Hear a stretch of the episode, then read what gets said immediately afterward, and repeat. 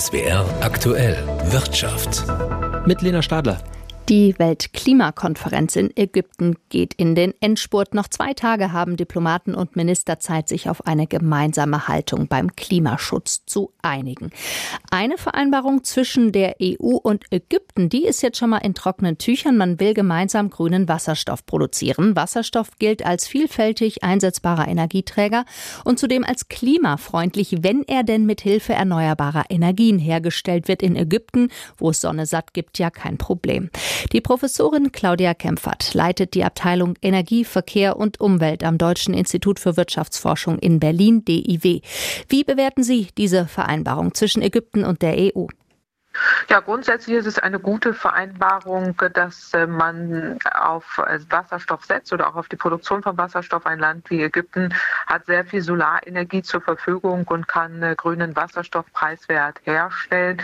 Die Technologie dort auch zu unterstützen, auch dem Land bei dem Ausbau dieser Technologie zu helfen und da auch eine entsprechende Kooperation zu haben, das halte ich für nicht falsch. Auch ein Schritt in die richtige Richtung, weil grüner Wasserstoff in der Zukunft benötigt wird. Ja, auch andere arabische Länder wie zum Beispiel Saudi-Arabien kommen ja wegen der Sonnengarantie dort als Produzenten von grünem Wasserstoff in Frage. Denken Sie, in wenigen Jahren wird der Handel mit Wasserstoff aus dem Nahen Osten für die EU selbstverständlich sein? Na, ich hoffe, dass man da vorwärts kommt. Also, dass man jetzt schon in wenigen Jahren so weit sein wird, dass alles selbstverständlich ist, das denke ich nicht, weil diese Länder ein großes Interesse daran haben, gerade Saudi-Arabien, fossile Energien weiter zu verkaufen. Wenn sie da jetzt ein Nischenprodukte mit anbieten wollen, äh, wäre das zumindest wünschenswert, weil Europa darauf auch setzen sollte. Aber Europa sollte jetzt nicht nur auf den Import, äh, gerade aus solchen Ländern von äh, eben grünem Wasserstoff setzen, also Energieimporte insgesamt sind ja jetzt auch Teil des äh, Problems und nicht der Lösung. Also da sollten wir auf heimische Energien setzen und auch darauf, dass wir Wasserstoff in Europa selber produzieren. Es gibt auch in Europa genügend Potenziale, grünen Wasserstoff herzustellen.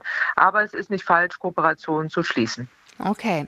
Sie haben mal von Wasserstoff als dem Champagner unter den Energieträgern gesprochen, wegen der teuren Herstellung. Sie haben es gerade schon angesprochen, jetzt äh, in Ägypten, wo es eben Sonne satt gibt, da ist das alles ein bisschen günstiger. Das begünstigt aber ja auch nochmal diese Länder in der Produktion von grünem Wasserstoff. Genau, also Wasserstoff muss man eben teuer herstellen. Dafür braucht man äh, drei bis fünfmal so viel Energie oder Ökostrom, als wenn man den direkt nutzen würde. Deswegen teuer und deswegen Champagner. Und in solchen Ländern, wo eben sehr viel Solarenergie äh, vorhanden ist, wie beispielsweise in Ägypten, aber in Südeuropa wäre das auch so, kann man das natürlich preiswert äh, nutzen. Und aktuell ist es ja so, dass die Preise für fossile Energie massiv nach oben gehen. Das heißt, grüner Wasserstoff wird sich sehr schnell rechnen. Und deswegen ist das schon ein Schritt in die richtige Richtung, ja. Sprechen wir noch über die Infrastruktur. Wie soll der Wasserstoff aus diesen Ländern nach Europa kommen?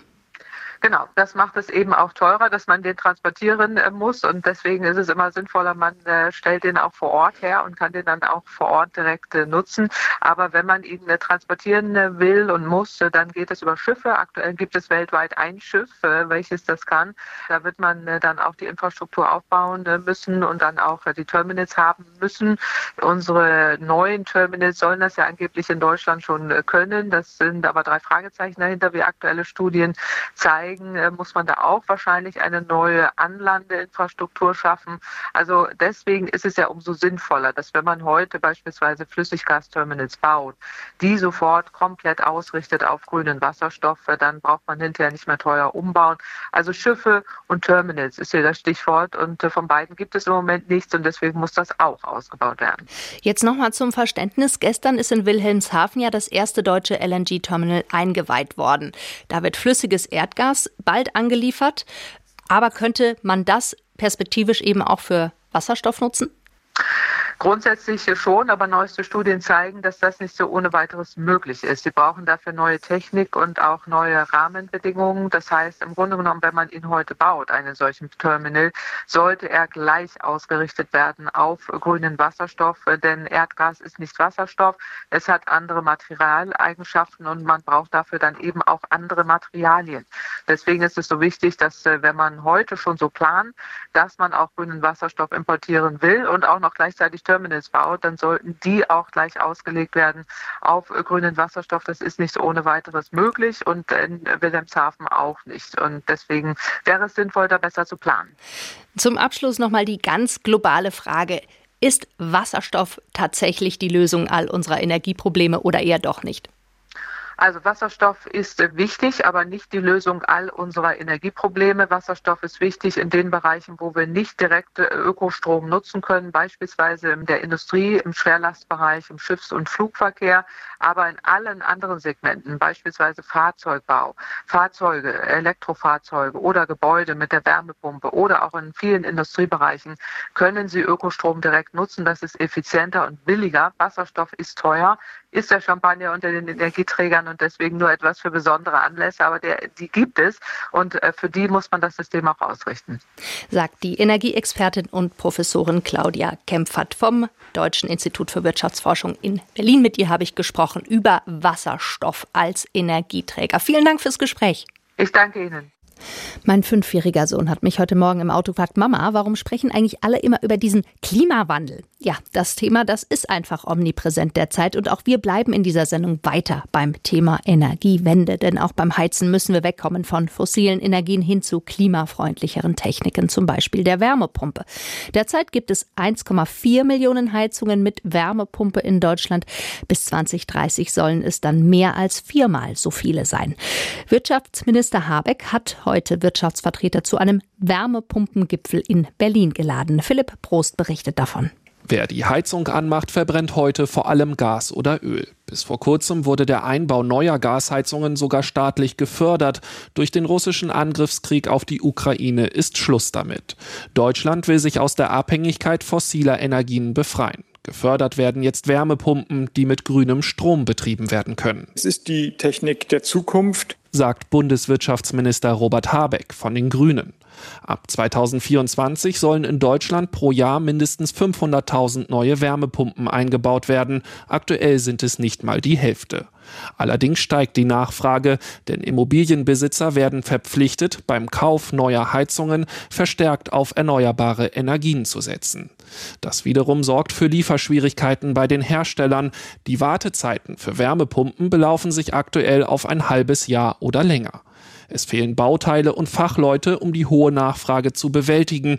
Doch die Situation wird besser, versichert der Wirtschaftsminister heute. Die Nachricht des Tages ist, dass die Produktionsseite diesen Hochlauf bewerkstelligen kann. Dass wir also in der Lage sein werden, diese 500.000 Wärmepumpen zu produzieren, das war vor viereinhalb Monaten noch nicht eine klare Aussage. Nun aber nimmt die Produktion Fahrt auf. Bei den Herstellern macht sich Goldgräberstimmung breit.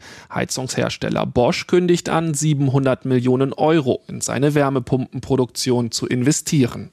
Förderprogramme der Bundesregierung machen es für Immobilienbesitzer attraktiv, Wärmepumpen einzubauen, obwohl diese in der Anschaffung zunächst teurer sind, sagt Jan Brockmann, Chef bei Bosch, nach dem Treffen im Wirtschaftsministerium. Auf dem Pfad, auf dem sich Deutschland im Moment befindet, äh, kann Deutschland der größte Wärmepumpenmarkt auch in Europa werden. Und das ist natürlich auch für Hersteller wichtig, denn man richtet seine Investitionen dahin, wo das Geschäft auch gut läuft. Um die Lieferschwierigkeiten von Bauteilen in den Griff zu bekommen, will die Industrie verstärkt in Europa produzieren. Bisher kommen die meisten Bauteile aus anderen Ländern. Martin Sabel vom Bundesverband Wärmepumpe sieht darin eine Chance, Deutschland als Produktionsstandort zu stärken. 500.000 Wärmepumpen zu produzieren, das bedeutet ungefähr 30.000 Arbeitsplätze. Und ähm, jetzt geht es natürlich darum, wo werden die entstehen? Und wir wünschen uns natürlich, dass das ein deutsches und europäisches Projekt natürlich wird. Allerdings fehlt es noch an Fachkräften, nicht nur in der Produktion, sondern auch in den Handwerksbetrieben, die zurzeit vor allem auf Gasheizungen spezialisiert sind. Von der Bundesregierung geförderte Umschulungsprogramme sollen Abhilfe schaffen. Politik, Industrie und Handwerk wollen dafür eng zusammenarbeiten. Die Bundesregierung will das Heizen mit Wärmepumpen voranbringen. Ein Beitrag von Philipp Prost. Wie kann die immer weiter zunehmende Nachfrage nach Energie befriedigt und gleichzeitig das Klima geschützt werden? Antworten auf diese Frage soll für den Siemens-Konzern die Tochter Siemens Energy liefern.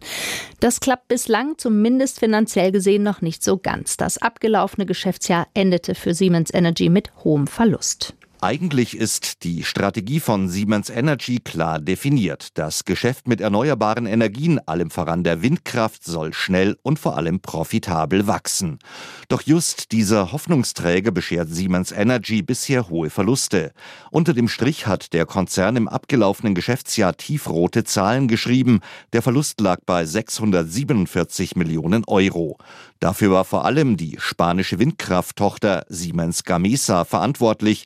Hier kamen mehrere Faktoren zusammen. Selbstverschuldete Gründe wie offenbar schlecht geplante Großprojekte, aber auch externe Entwicklungen wie ein sprunghafter Anstieg von Rohstoffpreisen.